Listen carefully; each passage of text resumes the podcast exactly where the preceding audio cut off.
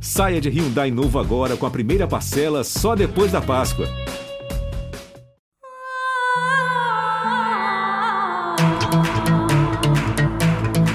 Esse é o Partiu Qatar, um projeto original GE Podcasts, que vai invadir o Sexta Estrela nesses meses que antecedem a Copa do Mundo. Aqui, às quartas e sextas-feiras, a gente vai trocar figurinhas e apresentar os 32 países e suas seleções que vão ao Qatar disputar o Mundial.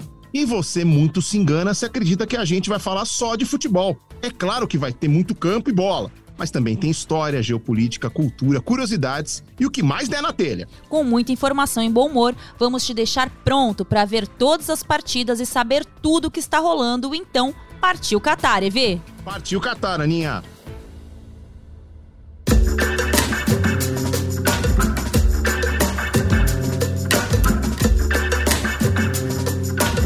Aninha, direto ao ponto. Se você tivesse só uma ficha para colocar aqui, agora, na maquininha do Partiu Catar, sobre a Croácia, o nosso capítulo de hoje, qual dúvida você escolheria para tirar com os nobres roteiristas desta bagaça?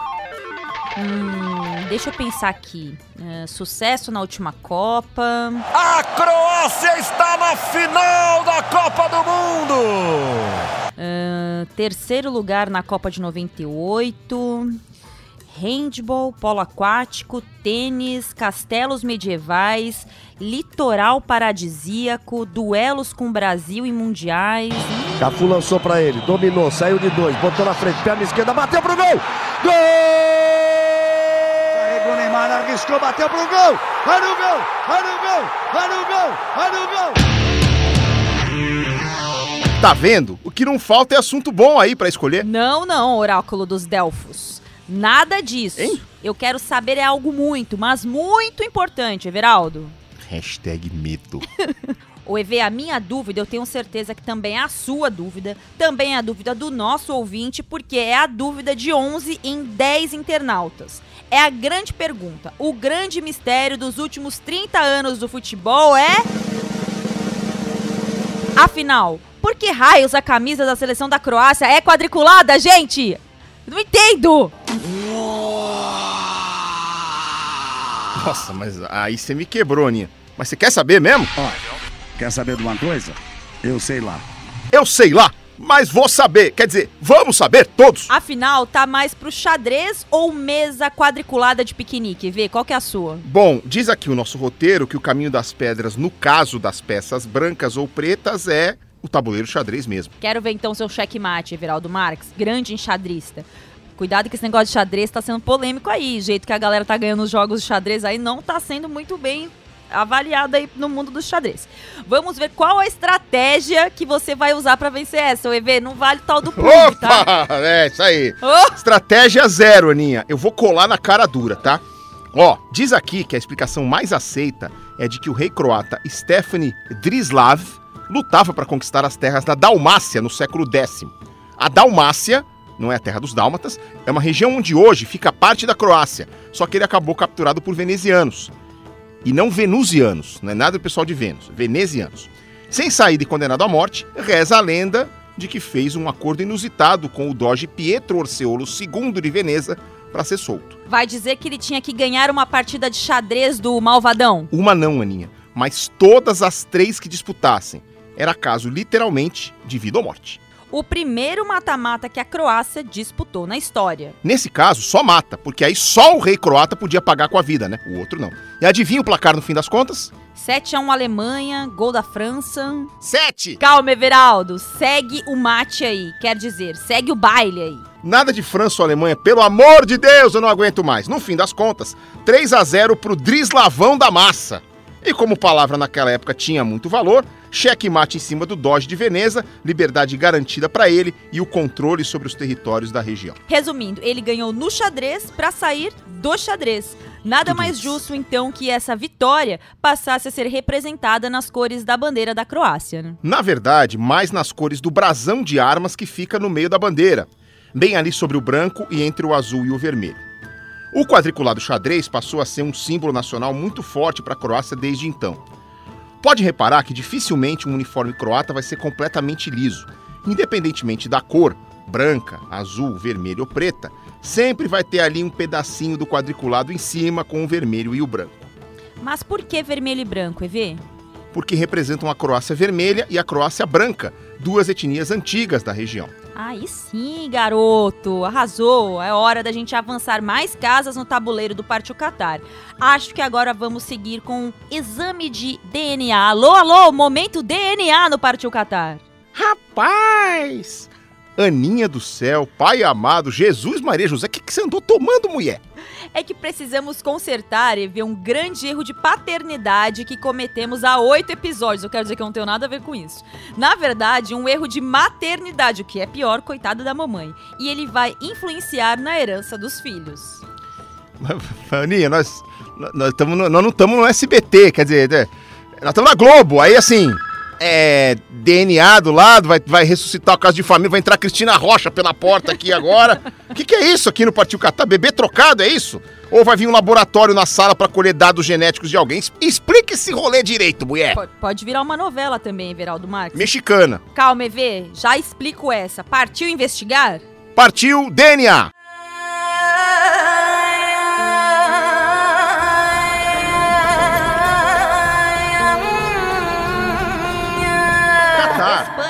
Equador, Costa Rica, Senegal, Alemanha, Holanda, Japão, Inglaterra, Bélgica, México, Camarões, Polônia. Brasil. É um ótimo time com poucos problemas e muitos pontos fortes. Partiu Catar, Aninha. Partiu Catar, EV.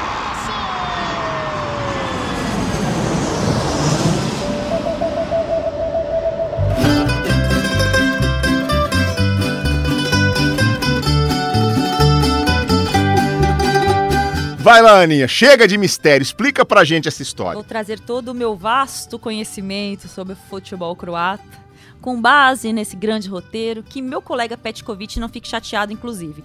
Mas erramos feio quando dissemos lá no capítulo da Sérvia que eles herdaram o futebol da Iugoslávia. Erramos feio, erramos rude, Everaldo Marques. Errou. Errou feio, errou feio, errou rude. Caramba, tomei até um susto aqui quando você falou desse teste de paternidade ou maternidade, herdeiros Opa. e tal. Bom, de qualquer forma, discutir herança já costuma ser um problemão pras pessoas. Agora, pra uma nação, imagina o BO. Tem certeza que você vai querer mexer nessa história, entrar nesse campo? Ciente, Carvalho. Já avisei que vai dar merda isso. Acompanha comigo, EV. A Iugoslávia, com esse nome, nasceu em 1929 e um ano depois já disputou a primeira Copa do Mundo. Chegou a duas semifinais em 1930 e 1962 e foi quinto lugar em três: 50, 58 e 90. Ou seja, sempre foi uma seleção muito competitiva. E isso sem contar a Eurocopa, né, Aninha? Os jugoslavos conquistaram dois vice-campeonatos europeus em 60 e 68 e principalmente sempre jogaram um futebol muito bonito, técnico, de atletas habilidosos. Não por acaso eram chamados de brasileiros da Europa. E isso nós até contamos no episódio da Sérvia. Aí é que tá o problema, EV. Nós aceitamos um fato que está até na Constituição da Sérvia, tudo bem. Um fato que vale sim para questões burocráticas e administrativas, de que toda a história da Iugoslávia seria passada para os sérvios como herança. Só que nós usamos isso no futebol, atropelando algumas, digamos, evidências. E nessa loucura Dizer que não quero, vou negando as aparências.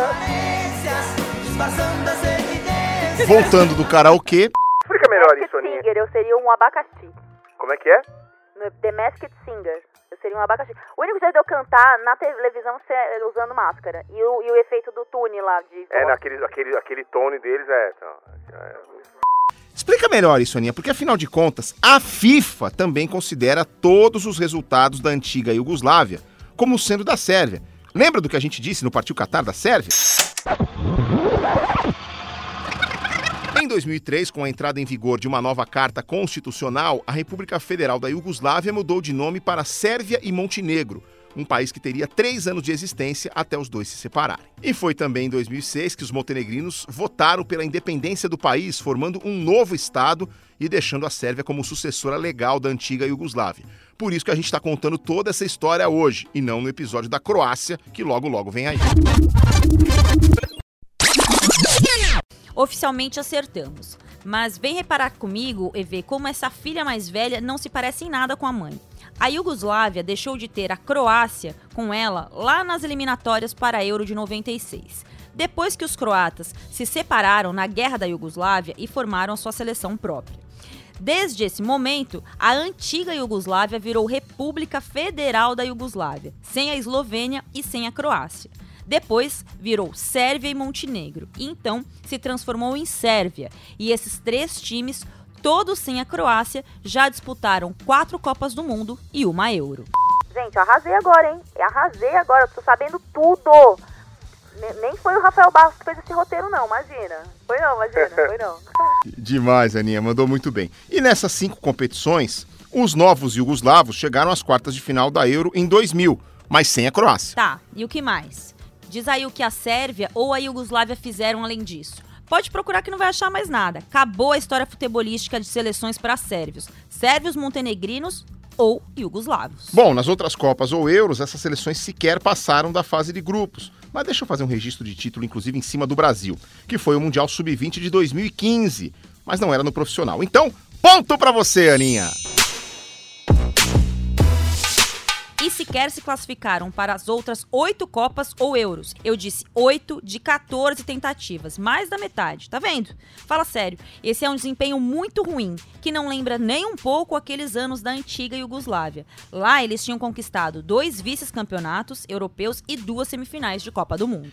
Então você tá querendo dizer que bastou a Iugoslávia morrer que a Sérvia não conseguiu assumir a herança da mãe? Não, EV, eu estou dizendo que, na verdade, escolheram a filha errada para dar a bolada. Olharam para a mais velha o tempo todo e esqueceram que a do meio, ela sim era a cara da mãe, a dona Iugoslávia. A do meio você quer dizer a Croácia, é isso? Exatamente. Desde que jogou a primeira competição, a Euro de 96, a Croácia tem um vice-campeonato mundial em 2018, um terceiro lugar em 98 e duas quartas de final, nas Euros de 1996 e 2008, e duas oitavas de final.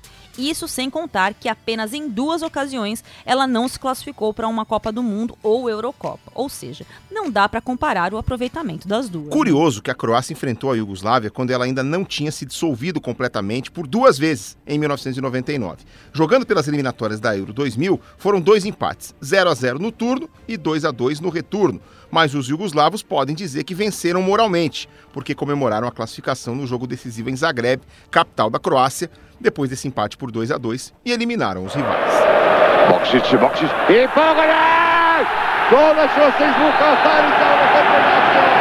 To nam je trebalo. To nam je trebalo više od svega dati gol odmah na početku.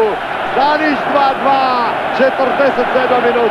Pois saiba que o troco veio em 2013, nas eliminatórias para a Copa do Mundo aqui do Brasil. Uma vitória na Croácia no primeiro jogo em casa por 2 a 0 e empate por 1 a 1 em Belgrado, na Sérvia, no retorno. A Croácia avançou para a repescagem e depois garantiu a vaga, e a Sérvia ficou pelo caminho. Ostra lopta u 5 metara i da! Da! Alić 2-0! Zaspala je Srbija! Ala je kometak uletio i zabio za 2-0! 37. minuta! Mandžukić i Ola! Ma šta ću sad reći ako su zabili e otvorili Srbiju s jednim golom? Não tem como falar de Croácia e não se lembrar do Brasil, né? Aliás, parece que tem um imã nesses países da antiga Iugoslávia pra pegar a gente em Copas, tá louco? Contra os sérvios foi em 2018 e agora em 2022. E diante dos croatas, duelos em 2006 e 2014. Isso sem contar outras quatro vezes em que o Brasil enfrentou a Iugoslávia. Esse jogo contra a Croácia em 2014 teve um sabor especial para os brasileiros, porque era o jogo que abria a Copa do Mundo no Brasil. Havia uma expectativa muito grande em Itaquera sobre se o Brasil sentiria o peso de jogar uma Copa do Mundo em casa. Cada jogador com o braço estendido e a mão no ombro direito do companheiro que está à sua frente. Mostrando a força, mostrando a união. E pode ter certeza que a torcida vai explodir quando vê isso. Só um parênteses, eu fiz a Croácia nessa, estreia, nessa Copa, eu fiquei no, no hotel deles, né, fazendo o, o aquecimento ali, a saída deles para Itaquera. E aí, do nada, estou lá na frente do hotel, eles estavam ali no Puma, na Avenida Ibirapuera. Do nada, eles saem do hotel, vem o tre- treinador, os jogadores, aí eles resolveram dar uma volta no Parque do Ibirapuera. Foram andando até o Parque do Ibirapuera para amenizar a tensão. E a época eu trabalhava na Rádio Globo e o Zé Elias, jogador do ex-jogador do Corinthians, tinha jogado no, na, na Alemanha com o técnico da Croácia, ou então técnico da, da Croácia. E aí ele queria que eu fizesse uma ponte. Eu falo com ele, fala que você é meu amigo, que é minha amiga, que você trabalha comigo. Eu falei, Zé, deixa eu falar.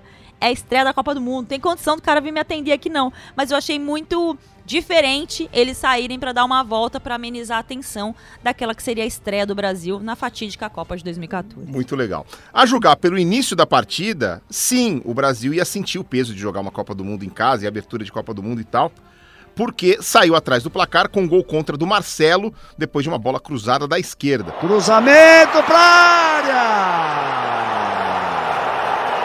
É gol!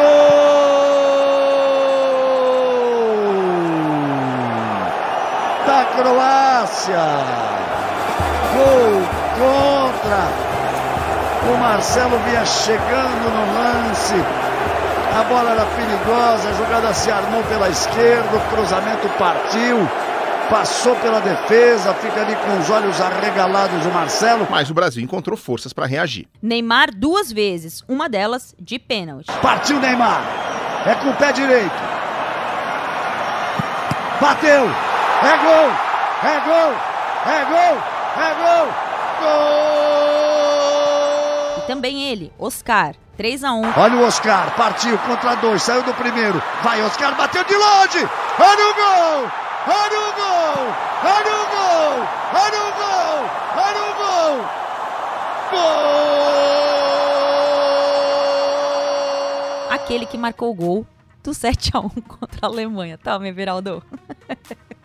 Foi o início de uma caminhada que começou animando os brasileiros, mas não demorou muito e se transformou em preocupação depois dos empates com o México na primeira fase e Chile nas oitavas, com o Chile metendo a bola no travessão no finalzinho, hein? Aí na semi, na semi aconteceu o que a gente já sabe, eu me recuso a repetir pela sétima vez aqui no Partiu Qatar. Sete! E lá vem eles de novo. Olha só que absurdo. E olha que esse jogo de 2014 nem foi o primeiro duelo entre brasileiros e croatas, abrindo uma participação do Brasil em Copas. Em 2006, o time pentacampeão estreou diante da Croácia numa partida pra lá de encardido. Olha a coincidência. No dia 3 de junho, dia de Santo Antônio, aí a força final dos jogadores. Em 74, aqui mesmo na Alemanha, o Brasil estreou na Copa contra a Iugoslávia, empatou 0 a 0 Agora, dia 13 de junho, de novo, dia de Santo Antônio, outra vez, outra vez na Alemanha, o Brasil estreia contra a Croácia, que é um dos países que surgiram com uma divisão geopolítica depois dos anos 90. A Iugoslávia se transformou em sete países, um deles é a Croácia. Vai autorizar o senhor Benito Archundia. Boa sorte para a seleção brasileira, autorizou o árbitro.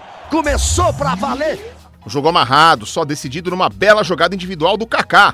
1 a 0 magrinho, magrinho. Cafu lançou para ele, dominou, saiu de dois, botou na frente, perna esquerda, bateu pro gol.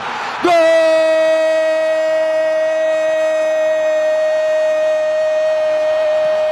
Essa foi outra campanha que o Brasil começou bem. Três vitórias na primeira fase, mais uma nas oitavas de final, e eu não vou dizer o que aconteceu depois das quartas. Se quiser, ouve outro episódio do Partiu Qatar ou conta aí com o nosso Everaldo Marques, que gosta muito de falar sobre esse assunto. Sabe, Aninha, eu acho que a maior curiosidade da Croácia relacionada ao Brasil foi o jogo que não aconteceu. E não aconteceu por muito pouco, viu? Pois é, Evê, nós falamos aqui já, por exemplo, no episódio do Uruguai, que o Brasil esteve a poucos minutos de ser campeão da Copa do Mundo de 50, com uma rodada de antecedência, caso o Uruguai empatasse com a Suécia. Faltou bem pouquinho para isso acontecer e no fim acabamos com o vice. Pois a segunda grande decepção do Brasil em decisões de mundiais foi em 1998, é? Aquela derrota. Eu já disse que eu não vou falar disso!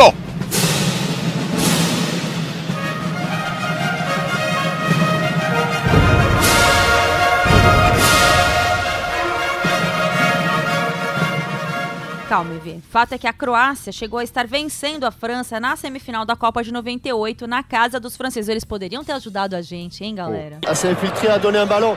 Super Oh, et but But de But Schuker But de Schuker D'entrée de jeu, 29-30 secondes en deuxième période. Ah, les Bleus qui n'étaient plus entrés dans le match.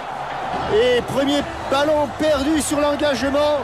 E controlava bem o jogo, até que o lateral Turhan Ils ont 43-4 minutes. Oh, avec un ballon égalisation de Lilian Thuram. Lilian Thuram euh, sur le coup d'envoi de la deuxième partie de cette euh, première, de deuxième période. Égalisation de Thuram juste, juste après. Quem não rezou a missa direito foi o time croata, né? Que permitiu a virada com um gol adivinha dele mesmo. Lilian Thuram achou um gol daqueles, digamos, um gol espírita, o Everaldo Marques.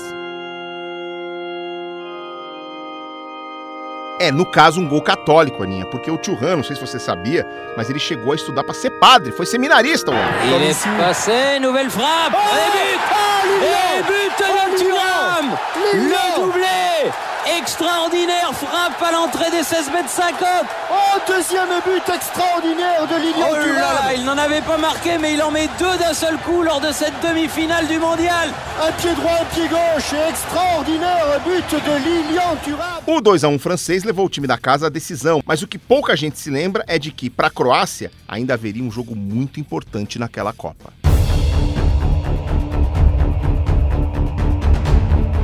Exatamente, Evê, porque Davor Suker, camisa 9, centroavante clássico da Croácia, brigava ainda pela artilharia da Copa com Batistuta da Argentina e Vieri da Itália. Precisava de um golzinho contra a Holanda na disputa do terceiro lugar para ser o artilheiro isolado e ele veio na vitória por 2 a 1. Zanovic recebeu na frente, tem o Schuker solto, o Boban para o Boban, aí no Schuker de primeira, gol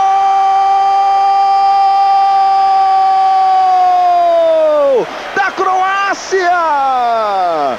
E é o quinto, sexto gol! Apelidado de Mago, Davor Suker era um atacante habilidoso, matador e canhoto, algo raro de ver. Até hoje é o maior artilheiro da história da seleção croata, com 48 gols em 68 jogos entre 1992 e 2002.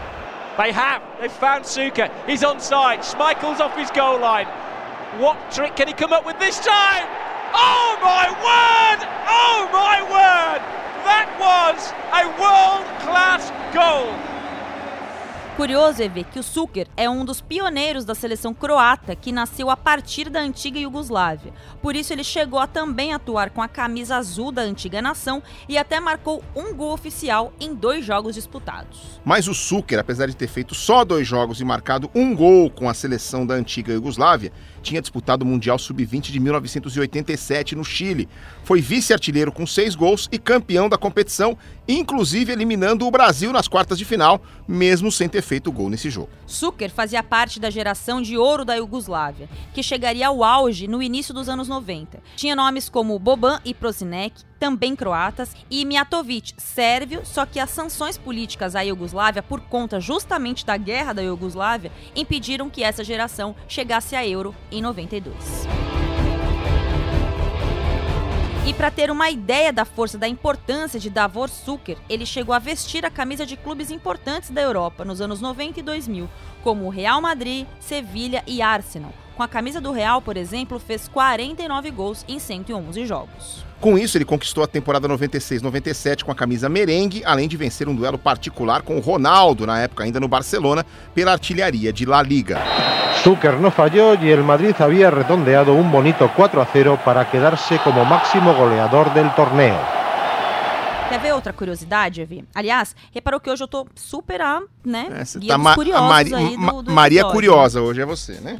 É, sou eu mesmo. Como é o nome daquele do Guia Marcelo Curiosos, Duarte. Aquele jornalista maravilhoso? Marcelo Duarte, eu sou a Marcela Duarte hoje. Mas voltando aqui ao Suker, né? Ele chegou ao Real Madrid trocado por alguém muito conhecido nosso e que eu já mencionei no início do episódio, Dejan Petkovic. Na época, o Suker tinha feito sucesso no Sevilha e o Real, para trazê-lo até o Santiago Bernabéu, liberou Pet para um time do sul da Espanha. Que coisa, Aninha. Bom, já falamos da campanha de 98 e do Davor Suker, mas reparou que desde o início do episódio a gente não conseguiu descolar a Croácia da Iugoslávia? Acho então um bom momento para finalmente explicar as duas e falar só de Croácia. Eu vou agradecer porque eu acho dificílimo falar Iugoslávia. Eu fico, eu falo Iugoslava, Iugoslávia tá horrível. Então vamos separar a partir de agora. Porque muita gente acha, EV, que a Croácia surge a partir da Iugoslávia, quando é justamente o oposto. A Iugoslávia, sim, é uma república que nasce nos anos 1920 como um ajuntamento de países da região, isso incluindo a Croácia.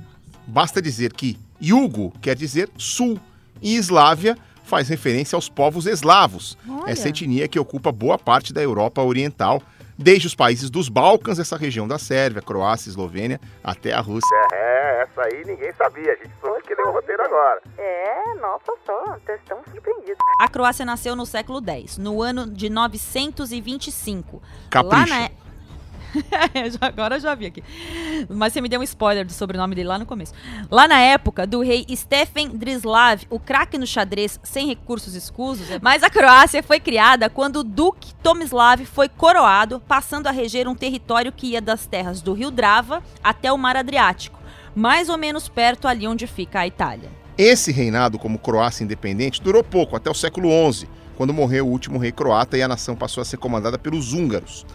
Inclusive, na divisão de forças da Primeira Guerra Mundial, a Croácia fica do lado da chamada Tríplice Aliança, formada por Alemanha, Itália e pelo Império Austro-Húngaro, da qual fazia parte. Faz sentido. Curiosamente, a Sérvia estava com a Tríplice Entente, ao lado de Reino Unido, França e Rússia. Com o fim da Primeira Guerra, os territórios de Croácia, Sérvia e Eslovênia passaram a integrar um país chamado criativamente, adivinha? De Reino dos Sérvios, Croatas e Eslovenos. Eu gosto dessa criatividade, ela traz cultura para o nosso podcast. Isso até 1929, quando surge finalmente o termo Iugoslávia para esses países. Eles seguem juntos até a invasão de Hitler durante a Segunda Guerra Mundial. É quando o grupo fascista croata chamado Djustasi passa a ter o comando da região e declara novamente independência.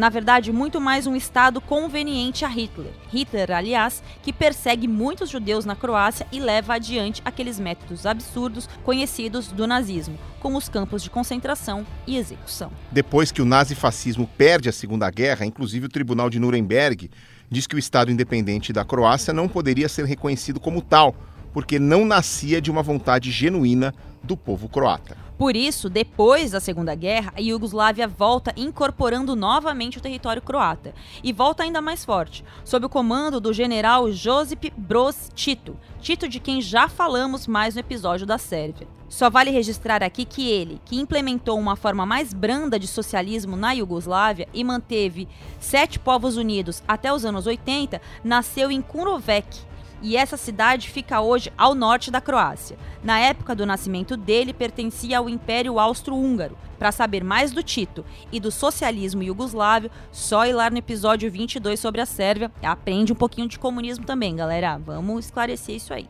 A Croácia é o segundo país a declarar a independência da Iugoslávia. Isso em 1991, logo depois da Eslovênia. A Sérvia não aceita de forma pacífica. É travada uma guerra bem difícil para os dois povos, conhecida como Guerra de Independência Croata, e os conflitos levam a aproximadamente 20 mil mortos. Será que a gente fez algum episódio de seleção europeia sem citar alguma guerra? Acho que Acho vamos. que não. Toda essa volta, EV, para dizer então que a Croácia não nasce da Iugoslávia, mas da própria Croácia, que já existia desde o século X, mas passou pelas mãos de húngaros, austro-húngaros e iugoslavos, mesmo assim, sempre mantendo sua identidade étnica. Já independente, a Croácia organiza sua primeira seleção de futebol em 92 e disputa as eliminatórias da Eurocopa de 96. A geração de Boban, Prozinec e Suker vai muito bem, obrigado. Vence inclusive os então vice-campeões mundiais italianos, na Itália, para terminar a chave das eliminatórias em primeiro. lanciato a ed è calcio di rigore. Zucker lo trasforma come meglio non potrebbe e nella festa croata è coinvolto anche il presidente della Repubblica Tuji. É, durante a Euro, disputada na Inglaterra, passa da fase de grupos e encara a Alemanha, futura campeã. Nas quartas de final, num jogo muito disputado no estádio Old Trafford, em Manchester, os croatas vendem caríssimo uma derrota por 2 a 1 e deixam claro para o mundo que estava nascendo ali uma nova seleção muito competitiva. Ох, какая ошибка! Выход один на один! Ворота пустые! Гол! Шукер забивает гол в ворота сборной Германии. Competitividade que se confirmaria em 98, como já vimos. Além da semifinal e da disputa de terceiro lugar, vale lembrar o que talvez tenha sido a grande partida daquela Croácia da primeira década de existência da seleção, o jogo de quartas de final contra a Alemanha. Alemães que tinham nomes como Lothar Matthaus, Klinsmann e Oliver Bierhoff. Inclusive, alguns que já haviam enfrentado a Croácia dois anos antes. Mas aquele 4 de julho de 98 em Lyon presenciaria uma aula de futebol croata e uma revanche inapelável. 3 a 0 para os croatas que despachavam uma das seleções mais conceituadas do mundo e se apresentavam definitivamente como uma nova força no futebol europeu. Vai pro fundo o Yarni. Mais atrás o estima de Yarni, que lindo lance. Gol!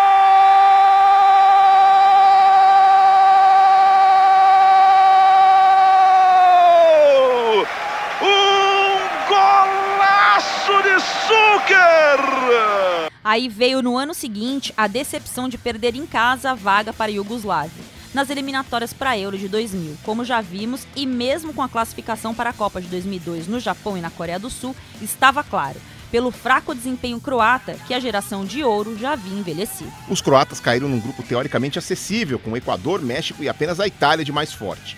Curiosamente, foi só os italianos que os croatas derrotaram, para se despedir de forma melancólica com apenas três pontos na primeira fase. It's a lofted cross. Delgado and Edison Mendes. And the goalkeeper should have kept it out but didn't. And Ecuador lead. Cenário parecido com o da Euro 2004 em Portugal e da Copa de 2006 na Alemanha, sempre caindo na fase de grupos. Depois, a Croácia sequer se classificou para o Mundial de 2010 na África do Sul. Ficava claro ali que era urgente uma renovação. E ela, bem da verdade, já tinha começado a vir na Euro 2008 uma geração com nomes como Luka Modric e um brasileiro que se tornaria um dos jogadores importantes para essa mudança de ciclo. Eduardo da Silva, carioca da Vila Kennedy, da zona oeste aqui do Rio de Janeiro. Começou no Bangu e foi cedo para o futebol croata, jogar no Dinamo Zagreb, da capital. Em cinco temporadas e 109 jogos, o atacante marcou incríveis 73 gols, uma média de quase 0,7 gol por jogo. Uskočili su svi iz Hajdukove klupe. U međuvremenu Dinamo slaže napad koji bi mogao donijeti treći pogodak i možda odluku u ovoj utakmici. Upravo se to dogodilo. Da Silva, 3-1. O desempenho impressionante de Eduardo levou a ser comprado pelo Arsenal da Inglaterra, onde ficou três temporadas, mas marcou apenas sete gols em 41 jogos. Depois de peregrinar pelo futebol ucraniano, no Shakhtar Donetsk, assinou com o Flamengo em 2014, onde ficou duas temporadas e fez 10 gols em 27 jogos. Que aventura, Eduardo! Que carreira! Conta para nós então um pouco da sua experiência no futebol croata. Como foi defender, inclusive, a seleção do país? Então, já faz praticamente né, 23 anos né, da minha primeira ida né, para a Croácia. Foi em 1999, eu lembro. Eu tinha 16 anos e eu fui para ser avaliado no time né, que se chamava Croácia Zagreb, que hoje é o Dinamo Zagreb, né? Que tinha mudado de nome, clube. E eu lembro que eu fui para ficar três meses sendo avaliado, de setembro de 99 até dezembro. Mas, assim, na minha cabeça, era mais mesmo para para conhecer outra cultura, né, outro país. Eu nunca imaginava que eu eu pensei que eu, eu, eu ia lá, mas ia voltar, né? Foi foi isso que eu fui, né? que eu não tinha experiência. Aí eu acabei ficando até hoje. Até hoje assim, no sentido, né, acabei ficando e fui aprovado pelo clube, comecei a jogar as competições, né, de juniores, juvenis. Quer dizer, mas foi muito difícil construir minha carreira, né? Eu agora, né, alguns anos atrás, eu parei para pensar, depois quando eu, eu parei de jogar futebol, né? Agora que caiu a ficha, né? Quanto é difícil né, se tornar um jogador de futebol profissional. E no início foi difícil, né? Assim, em questão de tudo, a cultura, é, o frio, né? Muito frio, neve, idioma, alimentação, totalmente diferente, né? Os amigos, né? É, é, a família, ficar longe da família. Mas, com o tempo, eu, eu me adaptei muito rápido. Né? Eu acho que demorou um ano, dois anos, quando já tinha praticamente 18 anos, 19, eu já estava entendendo tudo, eu língua, estava bem adaptado. E é claro que o povo croata me recebeu muito bem, né? Como chama, né? Aquela, aquela região da Europa, Croácia, né? Croácia, que é, chama aquela parte de Balcão. Balcão, né? Que é Croácia, Sérvia, Bósnia, Eslovênia. Tem uma, tem uma mentalidade muito, muito quente, muito, são muito abertos o povo croata. E comparando com os outros países da Europa, né? Onde eu, que eu convivi, são mais abertos, mais, né? A gente recebe melhor. Mas, assim, foi uma experiência muito boa e, é claro, meus né, eu não me, me arrependo de nada, né? Depois de, de, um certo período eu eu comecei a me adaptar. Em 2004 eu recebi o convite para jogar na seleção de base da, da, da Croácia. Em 2005 eu já comecei a jogar alguns amistosos pelo principal. né? E assim, e praticamente até hoje eu visito a Croácia, eu estou morando no Rio de Janeiro agora. E, e fiquei praticamente morando no, oito, quase nove anos na Croácia. E depois eu fiquei jogando ainda né, mais, mais sete também, sete, oito anos pela seleção e, e convivi, né, convivendo na Croácia. Né? A campanha na primeira fase da Euro 2008 foi perfeita, com três vitórias em três jogos, num grupo com a Alemanha, que havia sido terceira colocada na Copa de 2006, e viria a repetir o feito quatro anos depois. Só que os croatas empataram nas quartas com a Turquia e viram a vaga para a semi escapar nos pênaltis. Turkey go through.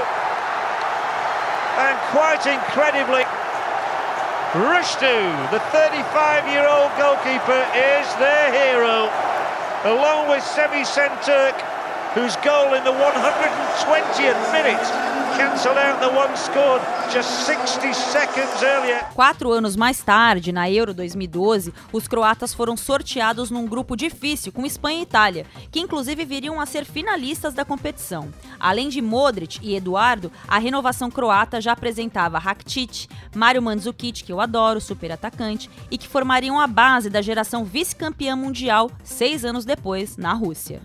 Eduardo da Silva não foi o único brasileiro a defender a Croácia.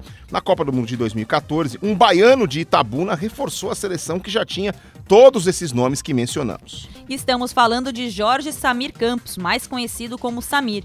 Revelado na base pelos Atléticos Mineiro e Paranaense, o meio-atacante chegou ao Dinamo de Zagreb e ficou por sete temporadas. Em 171 jogos, marcou 46 gols e acabou sendo convocado, assim como Eduardo da Silva, para disputar a Copa do Mundo aqui no Brasil. Como já falamos aqui, a Croácia não resistiu ao Brasil na estreia, embora tenha se recuperado bem com uma goleada por 4 a 0 sobre Camarões na segunda rodada, acabou derrotada na rodada decisiva diante do México e outra vez ficou pelo caminho na primeira fase. Chega a bola, atenção, a pelota peinada, terceiro gol! Gol! De México! Pelota peinada! E el segundo palo aparece Hernández para empujar! Na Euro 2016, na França, a Croácia fez uma boa primeira fase, inclusive derrotando a Espanha. Aquele time já era praticamente o mesmo que se tornaria vice-campeão na Rússia. Exceto por um detalhe. O técnico Ante Cacic não conseguiu sustentar o bom nível da primeira fase nas oitavas de final contra Portugal. O jogo se arrastou sem gols até a prorrogação, quando Ricardo Quaresma decidiu para os portugueses. Vai Portugal, vai Portugal, bola para Renato, ponta para Nani, vai Quaresma, são 4 para 4, vai Portugal, vai Portugal, Renato solta, vai para a área miúdo, dá para Nani, vai fazer a finta, já faz o remate à direita, Ronaldo tira, a bola não entra, entra! É golo! É golo! É golo! É golo! A eliminação precoce não causou a demissão imediata, mas esquentou a fervura do óleo de Tchatic. Depois de um começo ruim nas eliminatórias, ele acabou substituído por Slatko Dalic, ele que é inclusive amigo do, do Zé Elias que eu te falei, um ex-volante do futebol croata que estava trabalhando no futebol de clubes da Arábia Saudita. Dalic havia sido auxiliar de Miroslav Blazevic, técnico croata nos primeiros anos da seleção, entre 94 e 2000. Embora sem grandes trabalhos na carreira, o novo treinador acabou conduzindo os croatas à classificação para o Mundial da Rússia, onde a seleção finalmente viveria seu grande conto de fadas no futebol. É inegável a influência da Rússia na história, nos hábitos e costumes croatas. Primeiro, pela origem semelhante, povos eslavos que são. Embora os croatas venham do ramo eslavo ocidental e os russos do oriental, a aproximação maior se deu por conta da influência soviética na Iugoslávia de Tito durante os anos de Guerra Fria. Mesmo com Tito conduzindo uma política relativamente independente dos soviéticos, com um socialismo de características peculiares, menos intervencionista, a política e a economia ainda assim apresentavam maior controle do Estado sobre os cidadãos. As características da arquitetura, transporte e os próprios traços de fisionomia das pessoas reforçaram ao longo das décadas do século XX a ligação entre esses povos eslavos, russos e croatas.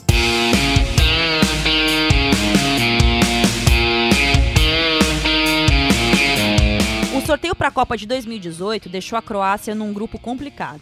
Contra a Argentina de Messi, de Maria e Agüero, a Nigéria, que sempre foi forte e perigosa em Copas, além da Islândia. Uma seleção que já havia surpreendido na Eurocopa dois anos antes, eliminando inclusive a Inglaterra nas oitavas de final. Gente, vamos fechar aqui no Partiu Catar que eliminar a Inglaterra não é zebra. É normal.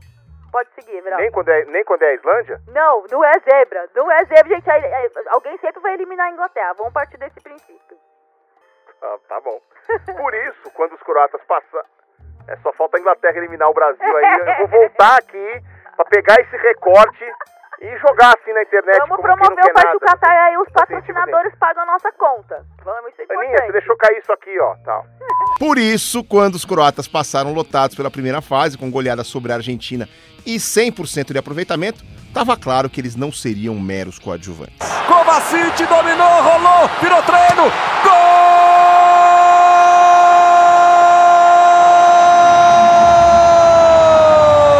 Gol da Croácia! Rakitic! Gol de treino! Gol de pelada! Para humilhar a Argentina praticamente no último lance do jogo. 3 para a Croácia, 0 para a Argentina. O resultado de 3 a 0 sobre a Argentina na segunda rodada foi impactante pelo domínio croata na partida diante de uma seleção, ao menos em tese, bastante qualificada. O 2 a 0 sobre a Nigéria numa rodada antes já tinha mostrado um bom poder defensivo e uma seleção letal, bastante objetiva. Vai o Modric, partiu, pé direito na bola. Gol!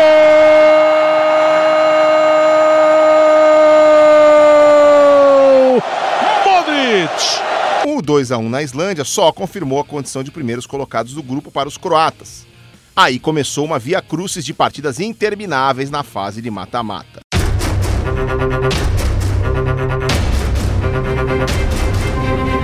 Primeiro a Croácia encarou a Dinamarca no empate por 1 a 1 que foi para a prorrogação e então disputa de pênaltis. Mesmo com duas cobranças desperdiçadas, a Croácia foi melhor e venceu por 3 a 2. Pé direito, defendeu, Subacite! Com fé no pé, gol da Croácia! O confronto seguinte era com os donos da casa, estádio de Sochi lotado de russos apoiando a seleção. Empate por 1 a 1 no tempo normal e cada equipe fez mais um gol. Cobrança de escanteio, buscando Mandzukic.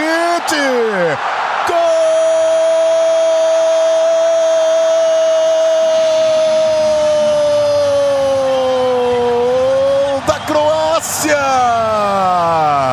Agora sim, no pé direito, levantamento, olha o desvio do Mário Fernandes!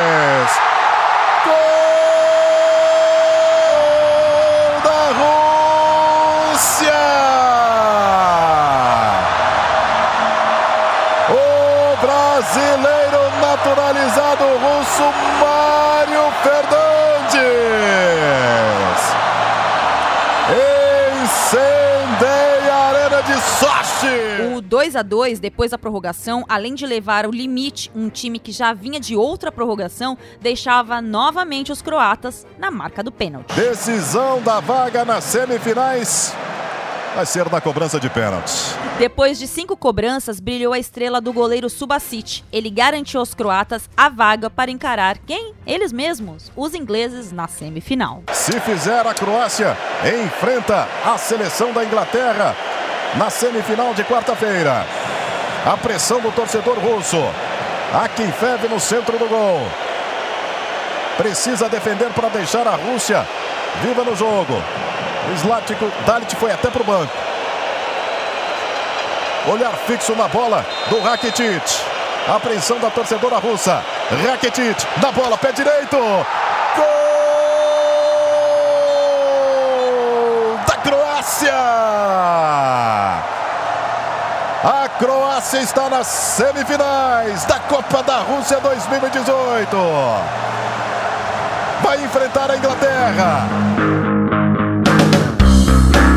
Agora você calcula. Já eram duas prorrogações a mais, 60 minutos, uma hora de futebol disputado além Isso num torneio de tiro curto, com pouco intervalo entre os jogos. A Inglaterra, adversária seguinte na semifinal, também tinha jogado uma prorrogação nas oitavas contra a Colômbia.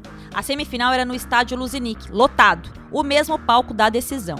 Não tinha lugar melhor para a Croácia tentar uma classificação épica e inédita a uma decisão de Copa do Mundo. Isso 20 anos depois daquela semifinal no estádio de France, em Saint-Denis. E lá vem eles! Só um avança em direção à grande final, ao grande momento da Copa do Mundo da Rússia. A Inglaterra saiu na frente logo no início. Parece o Tripper, lá vem a cobrança, golaço! A Croácia demorou a reagir, o que só foi acontecer na metade do segundo tempo, e era incrível pensar na resiliência dessa seleção que já estava esgotada fisicamente, mas estava jogando contra a Inglaterra. Olhou para a área, vem cruzamento no meio da grande área, desviou!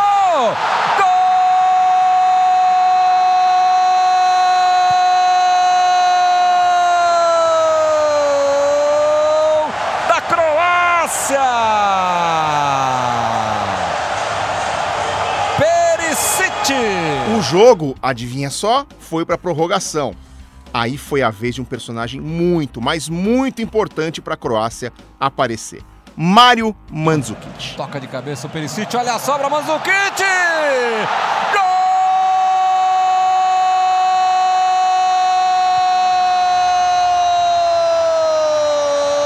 Gol da Croácia! Revelado pelo Marsônia da Croácia, o centroavante alto, com 1,92m, oportunista e de ótima colocação, Mandzukic apareceu para o futebol no Dinamo de Zagreb e em três temporadas marcou 68 gols em 126 jogos, mais de um gol a cada duas partidas. Pišćan sada drugačije rješenje i evo prilike i evo pogotka. Dinamo protiv Najmehena vodi 1-0 strelac Mario Mandzukic. Chamou a atenção do Wolfsburg da Alemanha, que contratou o centroavante. Em 60 jogos, marcou 20 gols, média de um a cada três partidas. Mesmo sem ser brilhante nas duas temporadas no clube alemão, foi procurado pelo Bayern de Munique, das temporadas 2012 e 2013 até 2013 e 2014. Забивает второе, вернее, забивают. Марио Манджукич 2-0. Ну вот так быстро все, надо сказать, у нас. foi campeão da Liga dos Campeões em 2013 e conquistou o Mundial de Clubes. Também levou por duas vezes a Bundesliga, o campeonato alemão. Além da Copa da Alemanha, também em duas ocasiões, e uma Supercopa da Alemanha. Contratado pelo Atlético de Madrid em 2014, ganhou uma Supercopa da Espanha. Em 2015 foi para a Juventus de Turim, conquistou quatro escudetos em sequência, além de três Copas Itália, também de forma consecutiva, e duas Supercopas da Itália. Attenzione verso Mandzukic dall'altra parte, colpo di testa, miracolo ancora, rete! Mandzukic ribadisce in rete, dopo la respinta, esplode il Juventus Stadium, Juve in vantaggio. Bom, de volta àquela semifinal contra a Inglaterra que Mandzukic decidiu na prorrogação, uma cena curiosa da comemoração foi quando um fotógrafo acabou derrubado. Até o fotógrafo entrou na festa, derrubaram o fotógrafo. Atropelaram o coitado. Festa da Croácia que vira o jogo.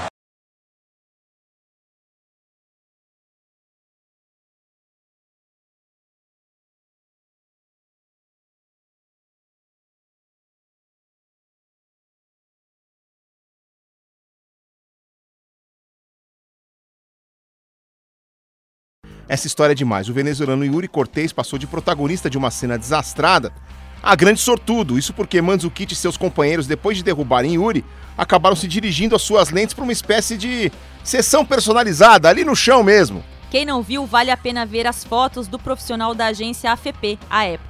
Um misto de alegria, extravasamento, gargalhada pela cena pitoresca, enfim, uma verdadeira salada de vitória e foi um marco daquela Copa de fato. O resultado, 20 anos depois da eliminação para a França na Copa de 98, fazia justiça à maior geração do futebol croata.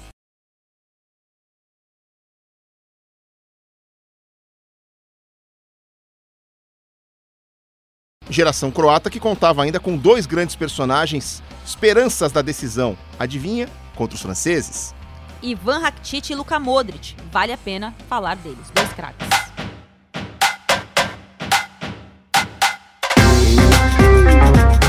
O Modric foi o único cara é, até 2022, né, que conseguiu quebrar a hegemonia de Cristiano Ronaldo e Messi na bola de ouro aí depois de 11, 12 anos, sei lá, de Messi e Cristiano Ronaldo sempre se revezando na, no título. É, e o Modric conseguiu quebrar isso exatamente em 2018, né? No ano da Copa do Mundo. Obviamente que a Copa do Mundo teve bastante peso para que ele fizesse para que ele conquistasse esse, essa bola de ouro. E o Rakitic, é, ele brilhou no Sevilha, depois jogou no Barcelona e acabou voltando para o Sevilha. No, no Barcelona ele teve bons momentos, mas perdeu um pouco de espaço já ali nos últimos anos, tanto que ele voltou para o Sevilha. Mas são dois caras que sabem fazer tem uma ótima visão de jogo e sabem muito quando tem a bola no pé, viu? É, eu acho que quando a gente lembrar dessa seleção da Croácia, a gente vai lembrar de bons jogadores em todas as posições, né? E eu lembro também que a época se falava assim: ah, o Modric vai ser o melhor do mundo, tem futebol para ser o melhor do mundo. Até a Copa do Mundo ele era um bom jogador, né? Um ótimo meio-campista. Depois ele se tornou o melhor mesmo. Acho que o prêmio da bola de ouro para ele fez de fato ele ser um melhor, um dos grandes meias dessa geração. Porque ele joga no Real Madrid Galáctico, que não tem tantos galácticos, ele jogou com o Cristiano Ronaldo e sem o Cristiano Ronaldo e sempre manteve o altíssimo nível. Então eu acho que a bola foi de ouro foi bem entregue a ele e também porque ajudou a quebrar um pouco a hegemonia de Messi e Cristiano Ronaldo com um cara muito trabalhador, né? Que é um futebol mais operário, menos midiático, mas é como se ele fosse o, o Rivaldo, né? O Rivaldo do, da Croácia. É isso. Você mencionou aí que aquela seleção tinha bons jogadores em várias posições. Eu puxei aqui um time base da Croácia naquela Copa de 2018. Eu lembro do Vida. Vida! É que eu falo fumble é vida, então eu tinha um gol dele comemorando, eu só postei a foto. Fumble é reticências e a foto dele. Mas era Subasic, Virsálico, Lovren, Vida e Strinic. Brozovic, Rakitic, Modric, é, Perisic, Mandzukic e aquilo que os caminhoneiros tomam, Rebite, né? Então, é, é assim, isso aí, seleção zaça. Todos eles titulares nos seus clubes. Todos, nessa época, né? Sim. Nessa Copa, eram todos titulares dos seus clubes. E jogando em ligas de alto nível, né? Então, realmente, Exato. não foi por acaso que a Croácia chegou a esse vice-campeonato em 2018. Ih, demos um spoiler aqui, a gente falou o resultado da final da Copa de 2018 antes de chegar no roteiro. Uau. Mas tudo bem. Vamos lá. Voltando. A decisão, então, contra a França, no mesmo estádio eh, de Luznik, era um confronto de duas escolas muito diferentes. A França, que apostava num jogo de muita técnica e transições rápidas no meio-campo com Kanté, Matuidi, Pogba e Griezmann, vinha sem o desgaste de prorrogações nos seus três jogos da fase de mata-mata. A Croácia, pelo contrário, tinha jogado três prorrogações ou 90 minutos a mais. Agora faz um cálculo básico. A gente não é muito bom de cálculo porque somos de humanas. Mas vamos aqui. 90 minutos é exatamente o tempo de quê? De um jogo inteiro, né, Aninha? É como se a Croácia tivesse disputado não três, mas quatro partidas de mata-mata com o mesmo estresse, o mesmo desgaste físico e psicológico. É a decisão da Copa do Mundo. Você pode vir junto. E isso ficou bem evidente na final. O que já seria uma vantagem óbvia pela tradição e pela técnica dos franceses, virou um abismo dada a diferença física das duas equipes. E foi só a bola rolar para isso ficar ainda mais claro. Essa história do desgaste físico com esse jogo a mais é como se a Croácia tivesse disputado oito partidas na Copa do Mundo e não sete, no intervalo de 30 dias. Mais ou menos o que acontece com os times no calendário aqui do futebol brasileiro, né? Fazer oito jogos no mês é um negócio tranquilo. O cruzamento do Griezmann para a área, desvio!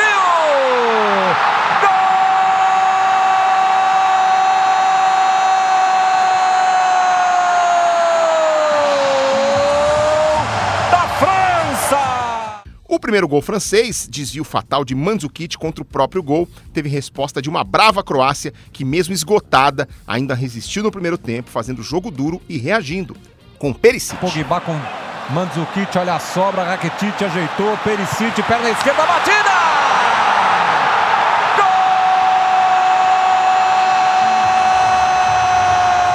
O Griezmann também balançou as redes no primeiro tempo. Vem para a cobrança Griezmann. É só o primeiro tempo da decisão da Copa do Mundo. Nós vamos chegando a 38. Tá autorizado o Griezmann. Perninha esquerda na bola. Lá vem ele a batida!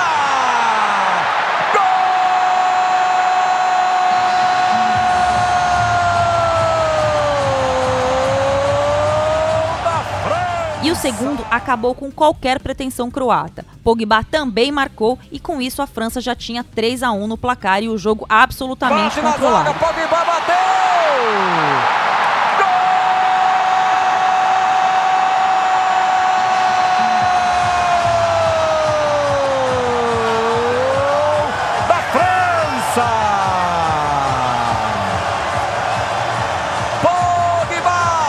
Logo depois veio a pá de cal, o gol de Kylian Mbappé. Brissálico encosta, boa bola pro Mbappé, de frente vem a batida!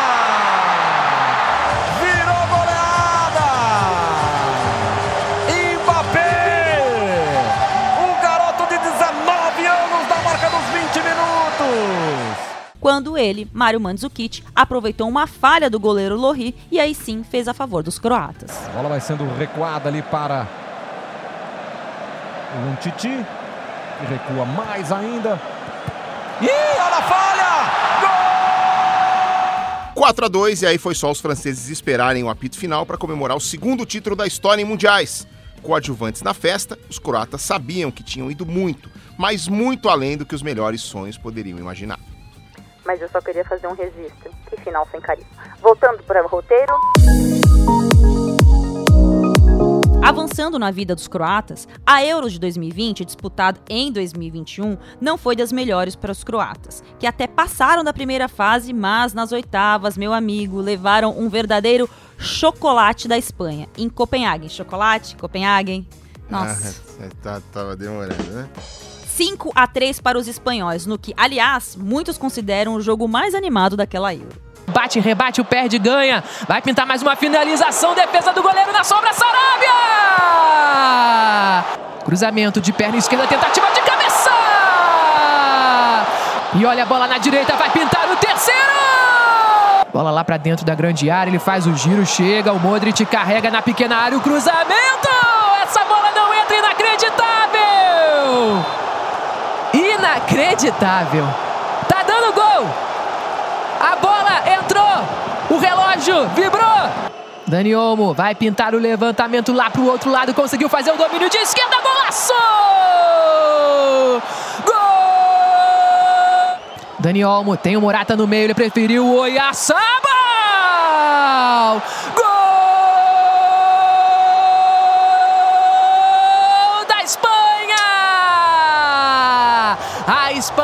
Acha o quinto gol aos 13 minutos do primeiro tempo. Oyarzabal!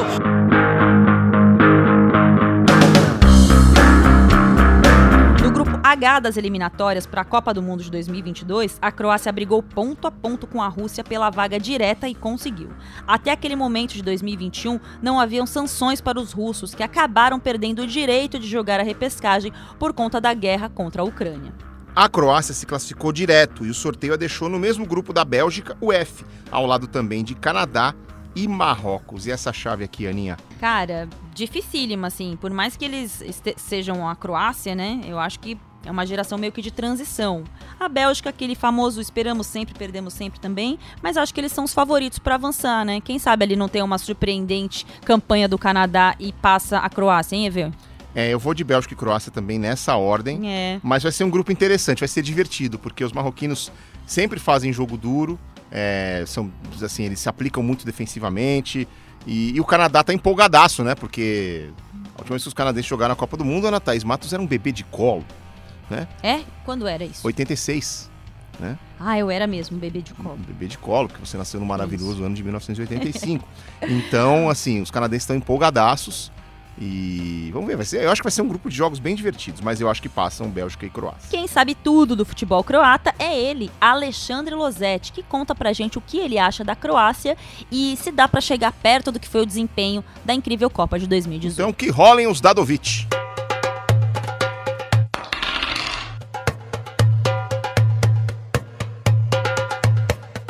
Coração dessa seleção croata, Aninha EV, está no meio-campo. A equipe disputou desde o vice-campeonato mundial de 2018 48 jogos e nós temos sete meio-campistas com pelo menos 33 atuações.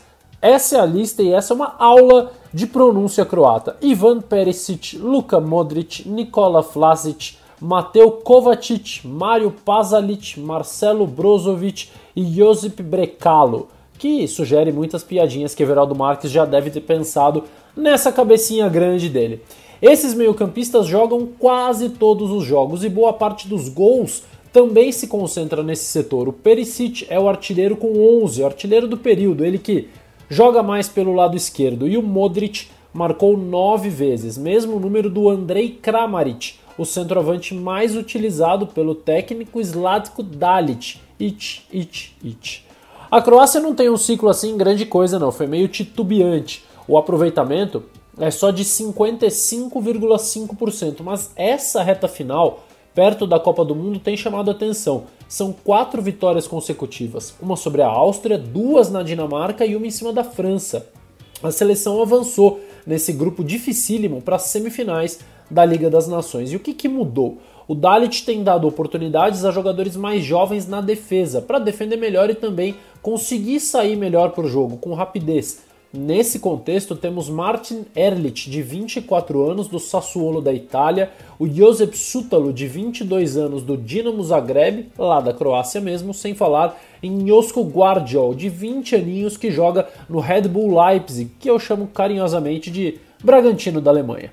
Com essas mudanças todas, quem pode perder o lugar é o Domagoj Vida, zagueiro experiente, aquele loirão, cabeludo, branquelo, é meio que um ícone dessa seleção croata que joga, na grande maioria das vezes, no 4-3-3, com variações para o 4-4-2, mas quase sempre numa linha de 4 atrás, até para poder usar mais desses meio-campistas tão talentosos. É um time para a gente ficar de olho, porque na hora do vamos ver, na hora dos jogos importantes, é bem difícil ganhar deles, viu? Um beijo, até a próxima, amigos.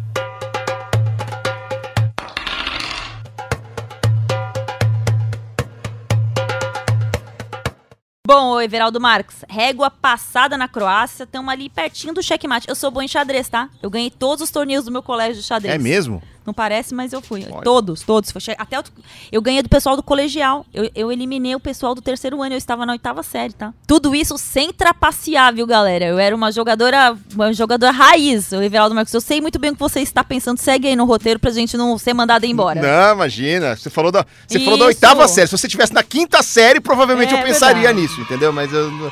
Enfim. Hora então da gente chamar os tradicionais acréscimos.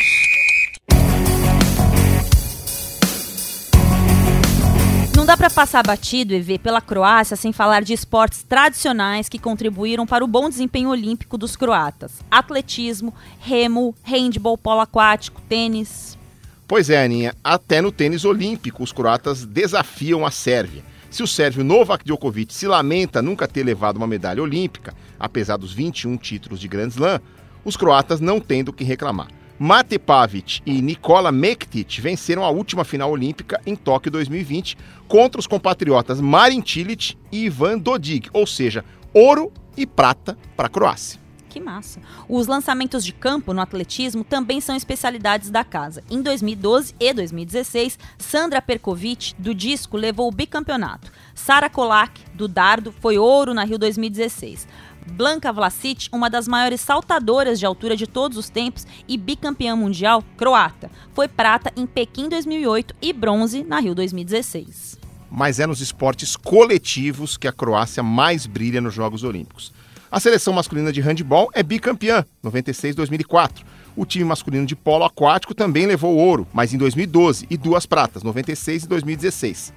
Além disso, tem uma prata no basquete com valor de ouro, né? Porque o time croata é, de basquete masculino perdeu em 92 para o Dream Team, né, a melhor seleção de todos os tempos. Então, o ouro moral daquela Olimpíada foi croata. E finalmente, nos Jogos Olímpicos de Tóquio, além do tênis, o destaque foi a dupla de irmãos do remo, Martin e Valen Sinkovic ouro no 200 masculino. Ainda na pegada de acréscimos, que geralmente traz algo aleatório sobre o país, vale dizer que boa parte das cenas da série de TV Game of Thrones foi gravada na Croácia. Estamos no átrio do Palácio, é um dos mais bonitos que temos na Croácia. Também, não sei se sabem, mas foi aqui onde foi é, filmado Game of Thrones. Ah, é? Que agora está trazendo tantos turistas que tem pessoas que vêm cá só por causa disso. Eu ia te perguntar, qual é o impacto de, dos seriados de TV, dos filmes que são filmados aqui em Dubrovnik no turismo do Grande, do lugar? grande. Uh, nós temos um aumento de meio milhão de turistas mais. Uau. Só por causa das filmagens. Claro, a principal é por causa de Game of Thrones, mas também aqui foi filmado Star Wars, o Uhum. último episódio. De novo isso? É. Eles de novo, lá vem eles de novo. Game of Thrones. Nossa, está em todo lugar. Daqui a pouco eles aparecem aqui na Barra da Tijuca. Você sabe onde Game of Thrones apareceu? Nas minhas férias. Eu fui pra Fortaleza e aí Ai, gravaram Não. lá também, eles gravam tudo tá ruim de Não. essas séries, Num gente. dos dias, eu peguei o carro e fui até uma cidade próxima, chamada Morro Branco, onde tem umas falésias e tal. em umas dunas e papapá. Aí você tá passeando com o cara do bug, não sei o quê, o cara para e fala ali, ó, tem uma réplica de um trono de Game of Thrones que foi deixado aqui. E em determinado momento da, da história, eles espalharam seis tronos de Game of Thrones em lugares aleatórios do mundo. E um dos lugares foi lá na praia de Morro Branco, nos arredores de Fortaleza. Depois o trono foi retirado, mas aí o governo local fez uma réplica do trono e deixou lá. E tem a plaquinha lá. Um trono de Game of Thrones esteve aqui, e aí tem a plaquinha com os outros cinco lugares do mundo onde o trono fica. Então, assim, nem nas minhas férias eu me livrei de Game of Thrones, Ana Thaís. Tá? Tô falando que essa série é a maior arroz de festa que tem, cara. Só até espalhar trono pra ser lembrado dessa desgraça que é. Então, voltando ao roteiro, Game of Thrones, gravado na Croácia, na cidade de Dubrovnik. Aliás, quem vai à cidade tem a chance de visitar as locações e ter uma experiência imersiva, além de poder comprar souvenir em lojas de série, porque afinal de contas vão ganhar o dinheiro do povo, né? E se não for lá também na Croácia, pode ir no Guarujá, que vai aparecer alguma coisa de Game of Thrones, pode ir em Itapecerica da Serra, em Guaianazes, todo esse lugar tem. Agora sim, o Everaldo Marques, não temos mais mexidas a fazer, porque é cheque. E se é cheque e não tem mexida, é checkmate. Com isso, fechamos mais um episódio do Partiu Qatar. Como não temos sorteio, porque só faltam duas seleções, Austrália e Brasil, é meio óbvio qual vai ser a próxima, certo, Aninha? O Brasil, brincadeira! É exatamente isso, EV. Vamos para a terra dos koalas, cangurus e de um fuso horário, digamos, peculiar, onde será inclusive a Copa do Mundo Feminina do ano que vem e o Brasil será sede da primeira fase! E a gente já experimentou esse fuso horário na hora do, da transmissão do sorteio. É péssimo. Porque sete e meia da noite na Nova Zelândia, três e meia da manhã no Brasil, estávamos lá com as nossas olheiras de panda na tela da TV Globo. Mas já já é para ir entrando no clima. É isso aí então. Austrália, lembrando que nós combinamos que o Brasil vai ser o último país da nossa lista. Spoiler! Eu vou fazer, vou, vou dar o spoiler aqui. Se não puder, a edição apaga. O último episódio do Partiu Qatar vai ser ao vivo. Fique ligado. Teremos bastante coisa nesse episódio, inclusive grandes pronúncias, né? Rafael Barros tá rindo aqui agora. Até o próximo episódio É, do Partiu. Qatar. Ao vivo não tem como voltar, então se a gente escorregar já era. Tchau, gente! A sorte é que é o Brasil, né, meu?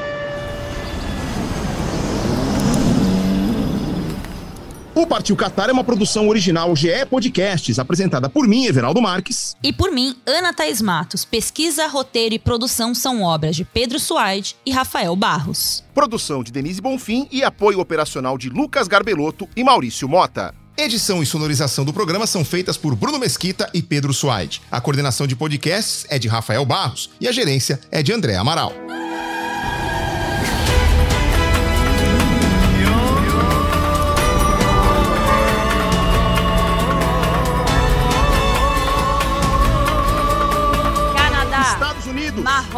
País de Gales, Croácia, Argentina, Sérvia, Arábia Saudita, Suíça, Irã, Portugal, Austrália, Gana, Dinamarca, Uruguai, Tunísia, Coreia do Sul. França. Então, partiu Catar? Partiu Qatar!